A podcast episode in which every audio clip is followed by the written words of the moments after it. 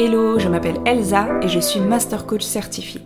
Avec ce podcast, Un chemin vers soi, ma mission est de t'aider à mieux te comprendre et à t'accepter tel que tu es pour que tu puisses rayonner en toute authenticité. Je suis profondément convaincue qu'on a tous en nous une lumière qui ne demande qu'à briller. Et mon désir est que tu puisses prendre conscience de ta valeur, découvrir ce chemin qui est le tien et impacter le monde à ta façon. Ensemble, partons à la découverte de notre vérité. Apprenons à nous révéler et osons marcher vers notre destinée.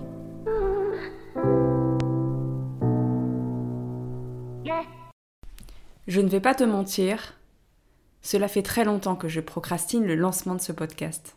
Parce que j'avais peur, tout simplement. Peur de ne pas être à la hauteur, de ne pas être écouté, de faire un flop tout simplement. Mais en fait, c'est quoi le véritable risque?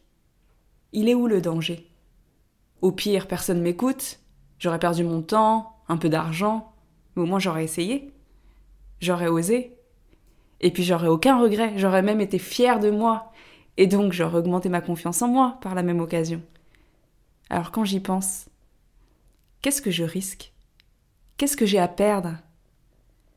Alors voilà, me voici en toute humilité, en toute simplicité. Je dirais même en toute authenticité. Et c'est tout naturellement que j'ai décidé de vous parler pour ce premier épisode de podcast de la peur. Ça doit faire plus d'un an, vraiment, plus d'un an que j'avais ce projet en tête. Mais je ne passais pas à l'action. Pourtant, dans mes tripes, c'est quelque chose que j'avais vraiment envie de faire. Pouvoir faire entendre ma voix, partager mes expériences, susciter des questionnements et inspirer les autres.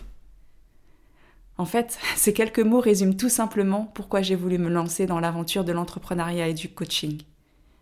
J'ai envie de laisser une trace. Alors je sais, en disant ça, je vais peut-être en affoler certains qui vont penser que c'est beaucoup trop prétentieux et qui vont dire Mais c'est qui celle-là? Pour qui elle se prend? Eh bien tant pis, je prends le risque. Aujourd'hui, ce discours, il est aligné avec moi. Mais je peux vous le garantir, ça n'a pas toujours été le cas. Loin de là. J'ai mis vraiment du temps à l'accepter, et même à oser le dire à haute voix.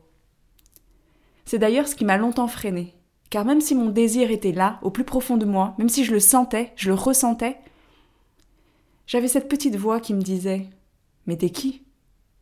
T'es qui en fait pour dire que tu vas prendre la parole, que tu vas laisser une trace? T'es quelqu'un de lambda, quelqu'un d'ordinaire. Mais à force de lecture, de réflexion, de discussion et de coaching aussi, j'ai commencé à me dire Et alors? Et alors pourquoi une personne lambda, une personne ordinaire, ne pourrait pas prendre la parole et faire entendre sa voix? Qu'est-ce qui me fait croire que je n'ai pas le droit? Qu'est-ce qui me fait croire que je n'ai rien d'intéressant à dire? Et puis d'ailleurs, qui détermine que c'est intéressant ou pas? Forcément, ce changement de mindset ne s'est pas fait du jour au lendemain. Pendant de longs mois, je me suis trouvé un tas d'excuses. C'est vrai qu'aujourd'hui, j'ai deux métiers, donc deux emplois du temps et objectivement, je suis très très chargée. J'ai déjà du mal à tenir la régularité sur mon compte Instagram. Alors comment finalement je pourrais développer un autre média? Et puis quand on, écoute les experts, ils nous disent tous qu'il faut se concentrer sur un seul canal au départ. Sinon on risque de s'éparpiller et bah, c'est pas bon pour le business. Et c'est ainsi que j'ai construit tout un plaidoyer hyper rassurant pour me déculpabiliser.